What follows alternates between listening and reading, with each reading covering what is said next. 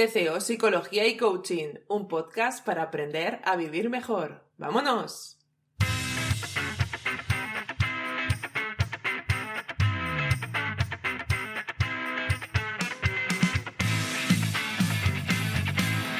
Soy Aroa Granado, psicóloga, y te doy la bienvenida a este canal creado por todo el equipo de tu consulta online.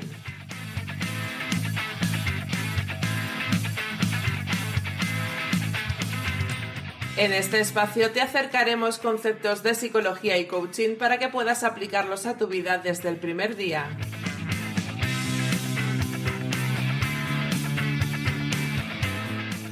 Si quieres saber más sobre nosotros, visítanos en www.tcopsicologiaycoaching.com, la terapia más accesible a un solo clic de distancia. ¿Te ha pasado alguna vez que no puedes respirar y sientes que el corazón se te va a salir del pecho? ¿Que estás seguro o segura de que te vas a desmayar? ¿La gente te pide que te tranquilices pero no puedes? A veces incluso te dicen que solo son tonterías tuyas, ¿verdad? Bienvenido o bienvenida a un nuevo podcast de tu consulta online. Me alegro muchísimo de tenerte otra vez por aquí. Muchas gracias por escuchar este podcast en el que intentamos hacer accesible la psicología y el coaching al mayor número de personas posible. Yo soy Aroa Granado, psicóloga de www.tcopsicologiaycoaching.com, una web donde puedes acceder a terapia online por videoconferencia. Por lo que si necesitas ayuda, solicita tu primera sesión informativa con uno de nosotros y comienza tu proceso de cambio. Esta semana vamos a hablar de ataques de ansiedad, un problema que cada día sufren más personas. Y para hablarnos de ello, tenemos hoy con nosotros a Ana Ríos. Hola Ana, ¿qué tal estás? Hola Aroa, muy bien. Estoy muy contenta ya de venir aquí a la vuelta de septiembre y con muchas ganas de, volver a estar con vosotros. Yo también estoy encantada de retomar estos podcasts, ya que cada día nos llegan más pacientes que sufren ataques de pánico o ansiedad. Hoy vamos a hablar de qué es un ataque de ansiedad, por qué los sufres, qué te puede ayudar y cómo puedes prevenirlos. ¿Lista, Ana? Lista.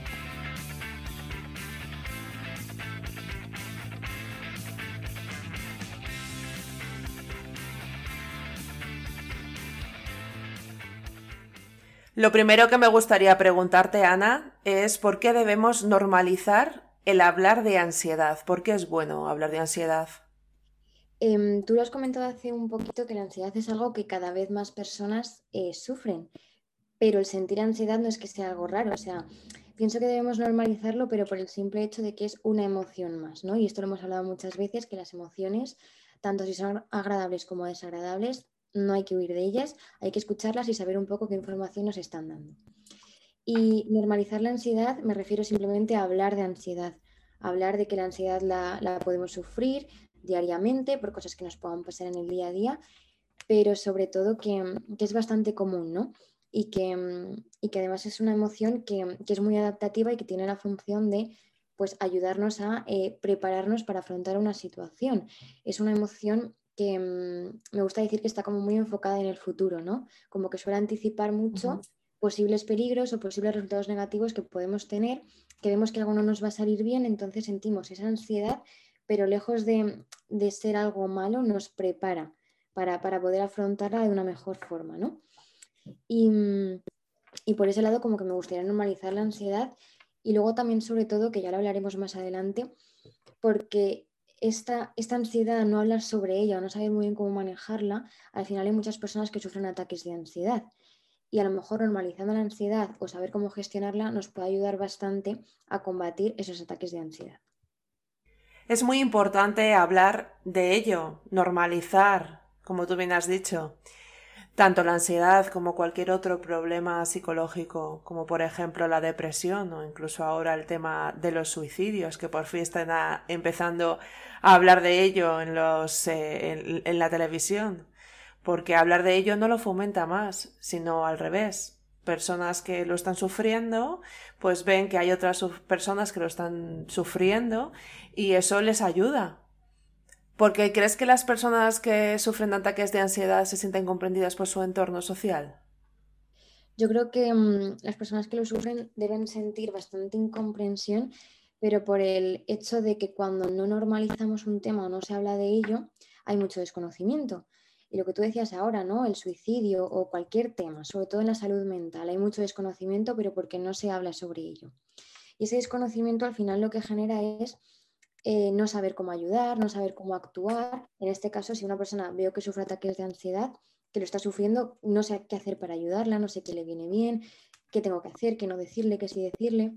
Entonces, em, lejos de que sea una mala intención por la persona y que eh, no, no, quiera, no quiera hacer que la otra persona se sienta comprendida o apoyada o no la quiera ayudar, no es que haya una mala intención, sino que es que realmente hay desconocimiento porque no se habla sobre ello.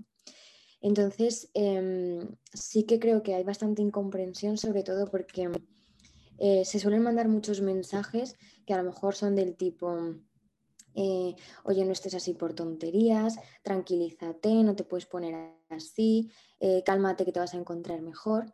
Pero claro, son mensajes que al final tienen como que demuestran muy poca empatía, ¿no? O sea, no, no nos estamos poniendo realmente en el lugar de la otra persona si le estamos pidiendo que se tranquilice en mitad de un ataque de ansiedad, que es como lo, último que puede hacer y menos de golpe, ¿no? Entonces, como, como que la persona que lo está sufriendo dice, pero si es que no me puedo tranquilizar, o sea, y más frustración debe sentir, ¿no? Em, o decirle lo que decíamos, que son tonterías, no te puedes poner así por esto. Pues al final también estamos como invalidando las emociones, ¿no? No le damos Em, permiso a que la persona se sienta así por, lo que le haya generado estar así. Y eso se debe eh, respetar. Y también a lo mejor em, mensajes que no tienen en cuenta las necesidades, ¿no? A lo mejor la persona en lugar de, em, de que para sentirse mejor se tiene que calmar, lo que necesita a lo mejor es sentarse o beber agua o irse a otro lugar o que la escuches o que le sujetes las piernas o que, que le calmes de alguna forma, ¿no? Pero bueno, o sea, es un poco que al final no es que haya mala intención, como decía, sino simplemente ese desconocimiento por no hablar sobre ello. Si eres una persona que tiene cerca a alguien que sufre ataques de ansiedad o incluso tú eres una persona que sufre ataques de ansiedad y te sientes incomprendida, tenemos un podcast que es el podcast número 8 que te ayuda a ayudar a, una persona con ataque de ansiedad. Incluso hay un artículo en el blog que se llama 12 reglas para ayudar a alguien con un ataque de ansiedad o pánico. Y entre esas cosas que se dicen en ese artículo, pues está el tema de, de no decir no te tranquilices. La persona no se tranquiliza porque no quiera, sino porque no puede o porque no sabe. Entonces, bueno, se basa fundamentalmente en acompañar eh, un ataque de ansiedad sin amplificar eh, los síntomas y sin intentar cortarlo de golpe, aprender a gestionarlo. Así que nada, recomendamos a nuestros oyentes a ese podcast número 8 y que si os gusta, pues que dejéis comentarios aquí abajo. Vamos a ir directamente al tema que nos ocupa, que es el ataque de ansiedad. Entonces, ¿qué ocurre, Ana, cuando tenemos un ataque de ansiedad? Pues eh, como comentaba antes, o sea, el ataque de ansiedad al final viene por empezar a sentir esa ansiedad. Lo que ocurre con los ataques de ansiedad sobre todo es como una ansiedad que se dispara tanto en tan pocos minutos y de forma tan intensa que es eh, como una sensación de, mm, de, falta de control, de miedo intenso y de preocupación, porque no sabemos muy bien lo que nos está pasando o lo que nos puede pasar, ¿no? O sea, el ataque de ansiedad sobre todo Em, como que se compone de tres, lo podemos describir como con tres grupos de síntomas.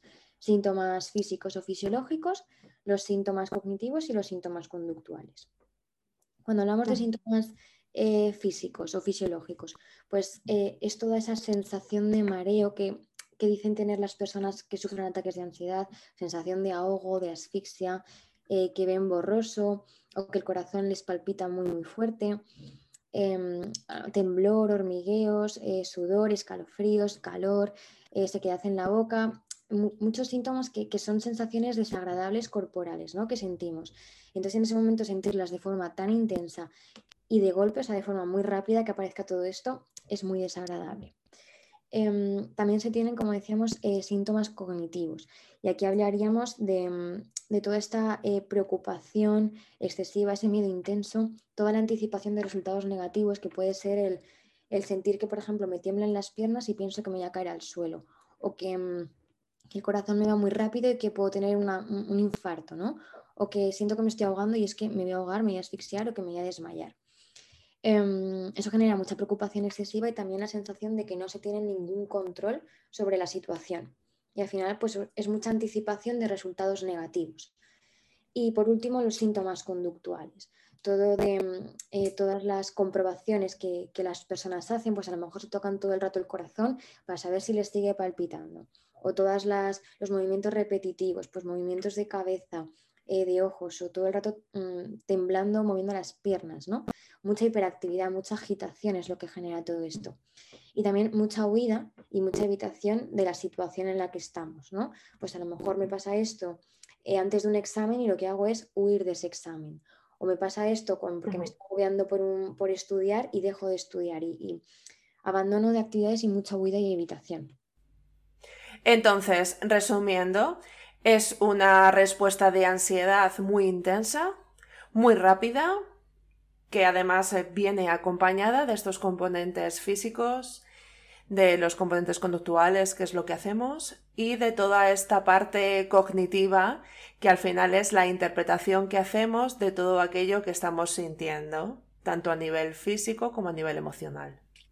Exacto. ¿Y qué puede ayudar a una persona que está sufriendo un ataque de ansiedad? ¿Qué le puedes decir a nuestros oyentes? Esta parte me parece muy importante porque sobre todo me gustaría como, o sea, me gustaba enfocar todo lo que estamos hablando a ayudar a la persona que lo está sufriendo, ¿no? Porque la persona que lo sufre ya sabe todo lo que siente de sobra. Pero ahora, ¿qué puede hacer ella en ese momento? Jolín, pues para, para sentirse mejor. Y mm, había pensado en hablar sobre todo de como de tres puntos básicos que uno sería eh, que conozca esa persona la explicación de todos los síntomas que sufre, porque ya hablamos de que todos estos síntomas generan mucha sensación de estar en peligro, de que me voy a desmayar, que me voy a ahogar o que me va a pasar cualquier cosa, y conocer cuál es la verdadera causa y saber que no se está en peligro, pues puede ayudar bastante. Entonces, por ejemplo, eh, si siente que, que, tiene sensación de mareo, que sepa que, que, nuestro cuerpo en momentos de preocupación, de tensión o de ansiedad se tensa mucho, ¿no?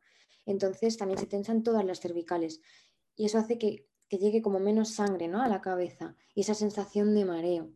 Visión borrosa, eh, las pupilas se dilatan, pero por, por, un mecanismo puro de supervivencia, de tener como más campo de visión y, y que no me pase nada y si viene algún peligro, detectarlo. Pues ese aumento de pupilas provoca eh, una visión más borrosa, ¿no?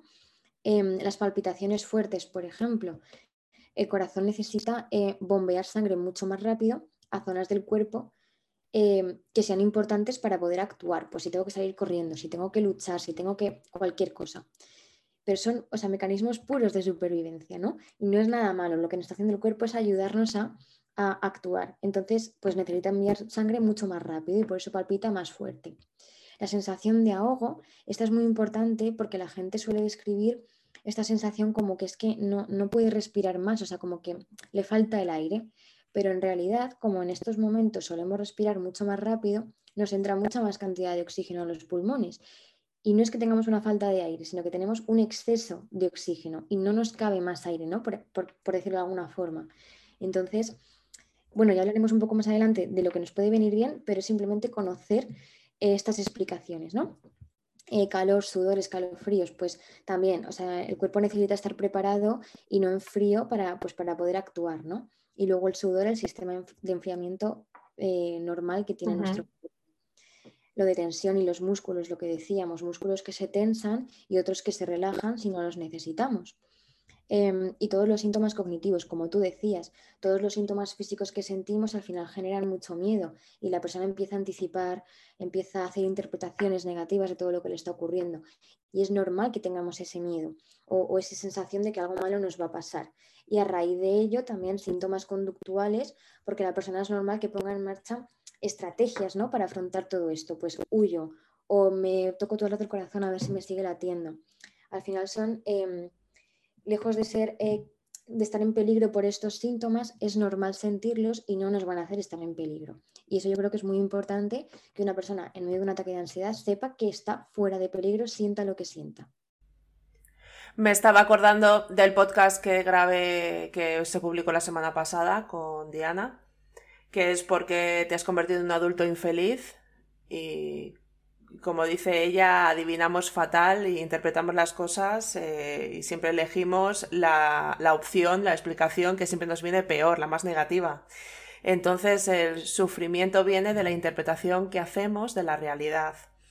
Y ella nos invitaba a hacer una responsabilidad con nosotros mismos en el que entre todas las posibles interpretaciones que hagamos de la realidad, elijamos aquella que nos haga menos daño y hagamos economía del sufrimiento. Puntualizar también que en el podcast que decía antes y en el artículo del blog para ayudar, también se habla de, de esto, de lo que has dicho sobre el tema de la hiperventilación, de que no es que te falte el oxígeno, al revés, estás metiendo más oxígeno del que necesitas y por eso te mareas, aparte de toda la parte tensional. Y hablando del tema de la visión, hay un fenómeno que además pongo una foto para que se vea bien, que es el tema de la visión en túnel. Es como que tenemos que ampliar el campo de visión y además tenemos que eh, enfocar agudizar la visión. Y hay veces que en vez de tener una visión de todo, se hace como una visión en túnel en el que vemos todo borroso menos un puntito en el centro y entonces la persona en ataque de ansiedad eh, pues no ve bien, no se puede fijar en todo a la vez, solo se está fijando en algo en concreto. Entonces es algo que tenemos que conocer para saber lo que está sintiendo esa persona y empatizar con ella. ¿Qué más cosas nos pueden ayudar, Ana, en estos momentos en los que tenemos eh, un ataque de ansiedad? Em, aparte de conocer las posibles causas de los síntomas, bueno, lo que origina los síntomas, también conocer qué me puede estar causando el ataque de ansiedad.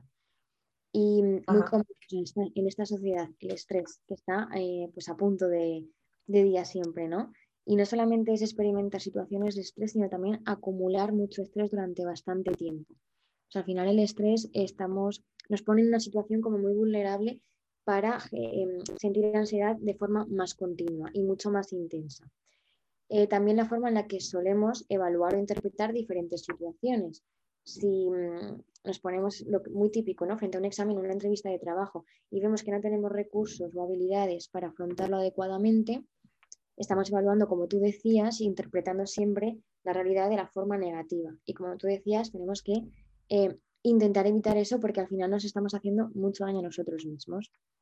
Eh, también depende mucho de la personalidad. Al final hay personas que, tienden a, sentir a lo mejor emociones desagradables con mayor intensidad o el miedo lo llevan muy mal o el estrés o, les sale como que les, les, cuesta mucho salir de su zona de confort también y esto lo llevan bastante mal o sienten que no tienen recursos. Todo esto te pone, como decía, en una posición bastante vulnerable de cara a la ansiedad y, mm, presencia de otras enfermedades mentales, enfermedades físicas o también consumo mm, de, alcohol y otras drogas, ¿no? Al final es como una posición de, estar expuestos a la ansiedad, ¿no? Y ser bastante más vulnerables y menos eficientes para afrontarlo adecuadamente. Y para terminar respecto a qué nos puede ayudar, em, saber que nos puede venir bien en un ataque de ansiedad, ¿no? A lo mejor em, retirarnos a un lugar más tranquilo o sentarnos porque nos da miedo el, que nos podamos desmayar, pues si te sientas como que te aseguras un poco que no te vas a caer al suelo, ¿no? que estás por lo menos en una posición más segura. Em, distraer la atención, lo que tú decías, muchas veces como que es focalizarse en, eso que nos está generando ansiedad y de ahí la persona no sale. Pues a lo mejor puede venir bien el ponerte a cantar una canción o, contar del 1 al 100 o buscarle formas a las nubes, ¿no? O sea, cualquier cosa que en ese momento en el que estemos nos ayude a distraer un poco la atención. Em, lo que decías de la respiración, em, seguramente también lo, hayas comentado, el controlar la respiración.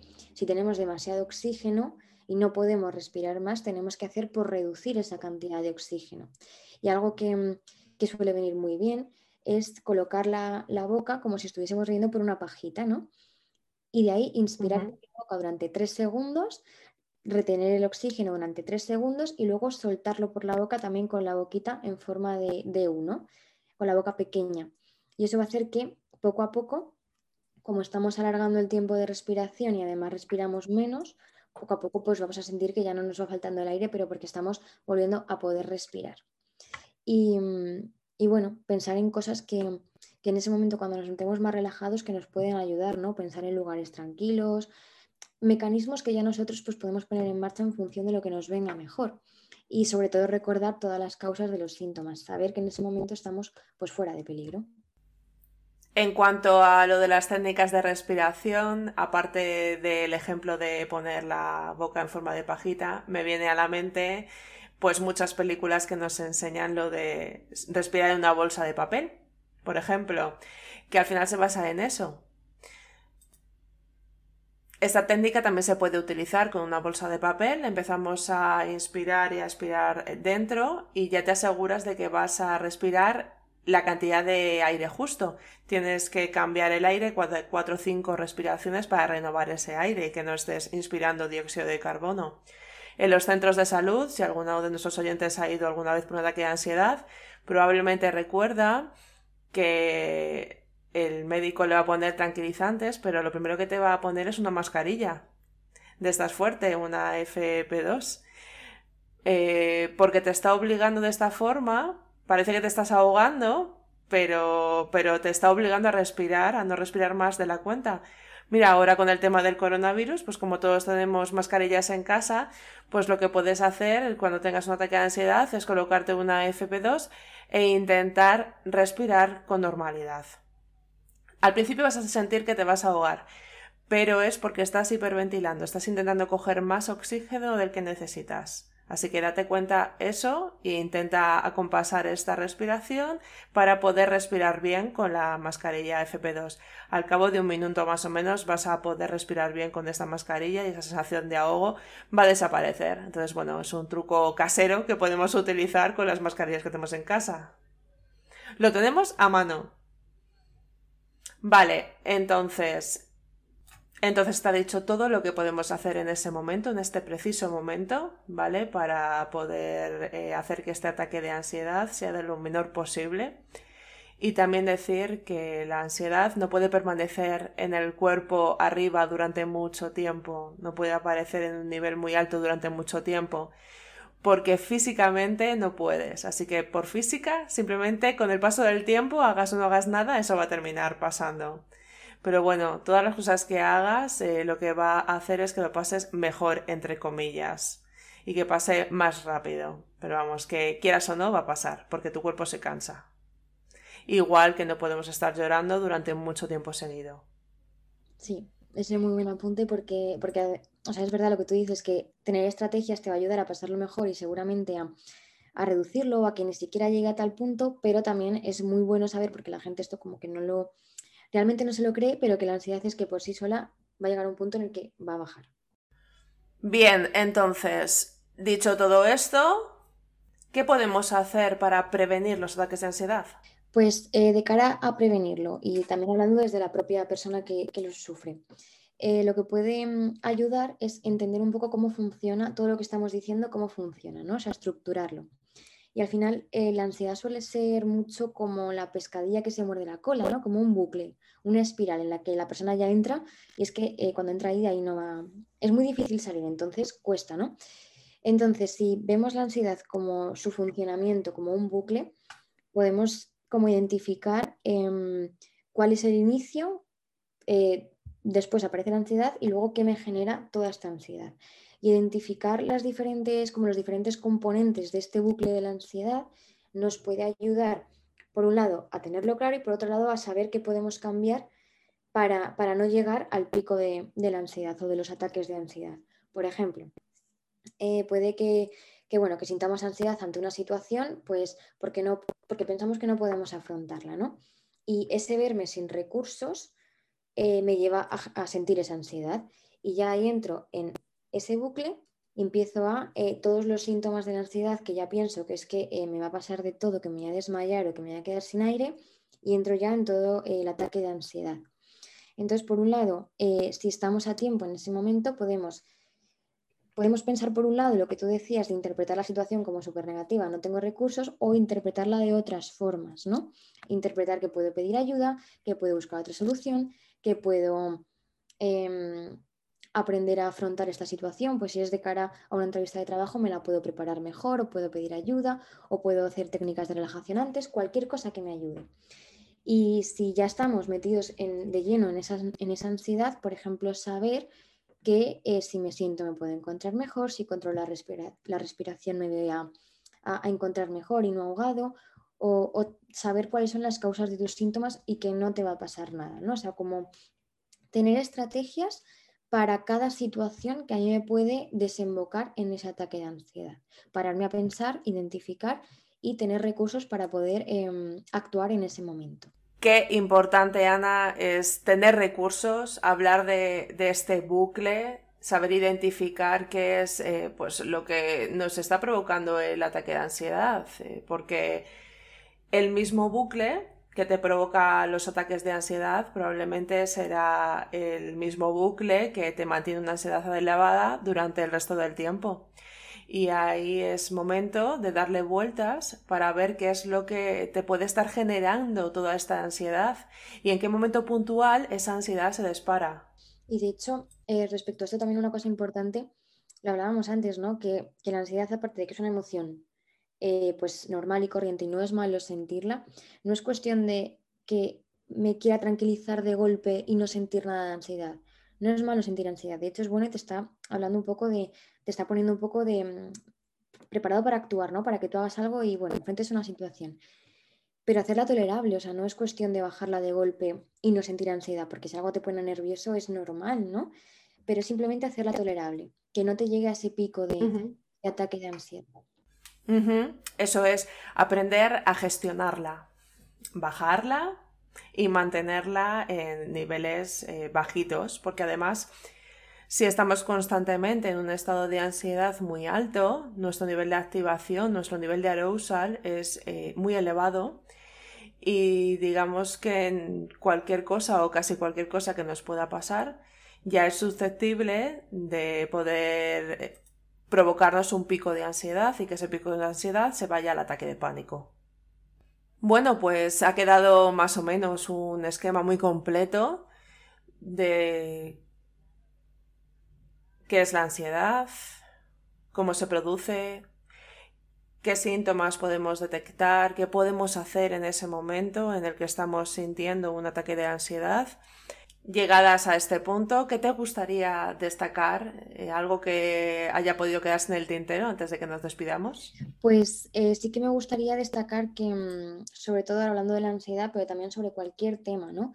Y, enfocándome sobre todo en temas de salud mental, el, hablar de las cosas, pero hablar para, normalizar y para que, aquellas personas que, que, sufren pues, ansiedad o cualquier otro o cualquier otro problema relacionado con la salud mental, que sepan que se puede hablar de ello y que sepan dónde se puede encontrar ayuda, ¿no? Que no sea un tema tabú del que no se habla y del que haya desconocimiento, sino que se normalice, que se hable sobre ello y que las personas tengan información suficiente para saber dónde pedir ayuda, para saber qué hacer, qué le viene bien o, o cómo actuar, ¿no? Fenomenal, Ana. Súper, súper importante el tema de normalizar normalizar hablar de las cosas, eh, normalizar el pedir ayuda, normalizar el ir al psicólogo, el que no nacemos aprendidos, que en el colegio no nos enseñan a pensar ni a gestionar nuestras emociones y no pasa nada. Entonces ahí queda ese mensaje de, Ana, normalicemos. Pues con eso nos quedamos y ahora te toca a ti poner todo esto en marcha, porque nosotros podemos mostrarte una parte del camino, pero quien tiene que andarlo eres tú. No obstante, si tu nivel de ansiedad es muy alto, como siempre, te aconsejo que acudas cuanto antes a un psicólogo porque los problemas de ansiedad cada vez eh, se pueden ir agravando más. Bueno, cualquier problema psicológico se puede ir agravando más y necesitamos aprender, necesitas aprender cómo gestionar las emociones, detectar ese bucle que te está llevando una y otra vez a ese bucle. Si quieres seguir profundizando sobre esto, tenemos diferentes podcasts, el 8 de cómo ayudar a alguien con un ataque de ansiedad.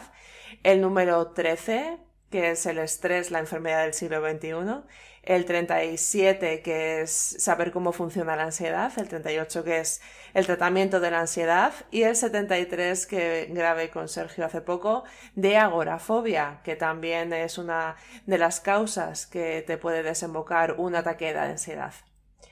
Si te ha gustado el podcast, pues ya sabes, no te olvides de darle a me gusta, darle al botón de suscribirte para que puedas seguir escuchando los siguientes. Compártelo con quien crees que lo pueda necesitar. Si necesitas ayuda, pues ya sabes, www.tcopsicologiaycoaching.com.